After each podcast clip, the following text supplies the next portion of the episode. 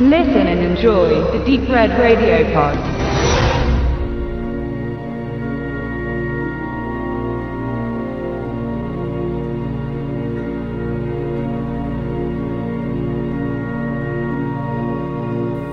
Der polnische Science-Fiction-Autor Stanislaw Lem ist für seine sehr technische Erzählstruktur bekannt und von mir auch gefürchtet. Als schwer gelten viele seiner Werke und das auch nicht unbegründet. Bei den Verfilmungen seiner Stoffe ist das ganz ähnlich. Der bekannteste konvertierte Roman von ihm ist wohl Solaris. Dreimal wurde er fürs Kino umgesetzt. Die bekanntesten Varianten sind wohl die letzten beiden von Andrei Tarkovsky von 1971 und Steven Soderbergh 2002. Besondere Geschichten brauchen besondere Regisseure und somit befasste sich der israelische Ari Vollmann, der mit seinem dokumentarischen Antikriegstrickfilm Vals Bajir weltweite Anerkennung erntete, nun mit einem Werk Lems. Seine Wahl fiel auf Der Photologische Kongress, ein Buch, das er erstmals mit 16 Jahren las. Eine düstere Dystopie, die beschreibt, wohin sich die Filmindustrie in der Zukunft entwickeln könnte. Ende der 60er Jahre verfasste Lem dieses Werk und seine Visionen sind erschreckend real. In The Congress spielt die amerikanische Schauspielerin Robin Wright sich selbst. Sie ist spätestens seit ihrer Verkörperung der Jenny in Robert Zemeckis Forrest Gump einer, einem größeren Publikum bekannt. Alle anderen Schauspieler, darunter Harvey Keitel oder Danny Houston, spielen hingegen fiktive Charaktere. Robin Wright bekommt von einem Major-Filmstudio ein bis dahin noch ungewöhnliches Angebot. Sie soll sich scannen lassen. Jede emotionale Geste wird abgespeichert und somit kann sie in den nächsten 20 Jahren und auch darüber hinaus in jedem Film eingebaut werden, ohne dass sie altert oder je wieder ein Filmset betreten muss.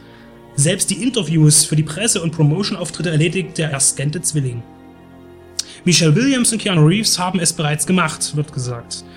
Natürlich gibt es dafür jede Menge Geld, aber dafür darf sie nie wieder auf eine Bühne oder vor eine Kamera treten, zwecks der, zwecks der Schauspielerei oder des Gesangs.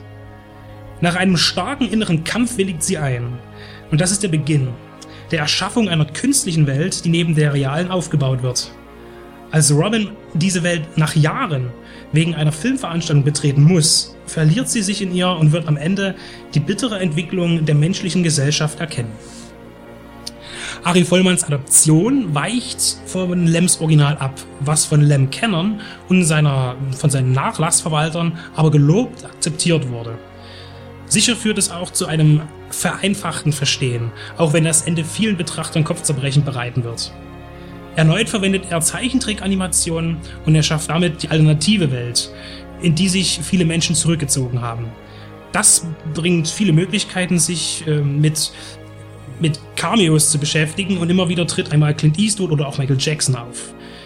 Die wirklich reale Welt wird als Realfilm gezeigt. Das Zusammenspiel ist vor allem absolut gelungen.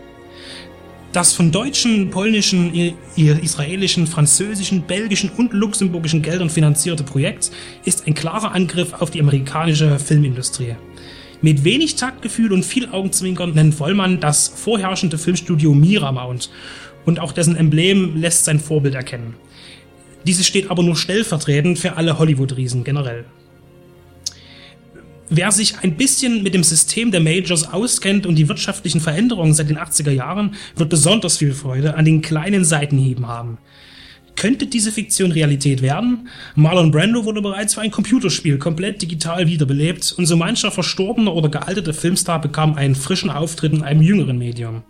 Das Motion Capture Verfahren wird immer moderner und fotorealistischer, womit diese Zukunft absolut möglich ist. Die Kritik wird dabei, die Kritik wirkt dabei wie ein Paradox. Schließlich wurde The Congress ebenfalls mittels, mittels dieser Arbeitsweise abgedreht. Wenn auch die Personen nicht als CGI-Klone auf dem Bildschirm erscheinen, sondern als klassische Trickfilmfiguren. Aber genau das ist eben eine dieser vielen von Formen sicher gewollten Widersprüche, die daran so faszinierend sind und seinen neuen Film so sehenswert machen.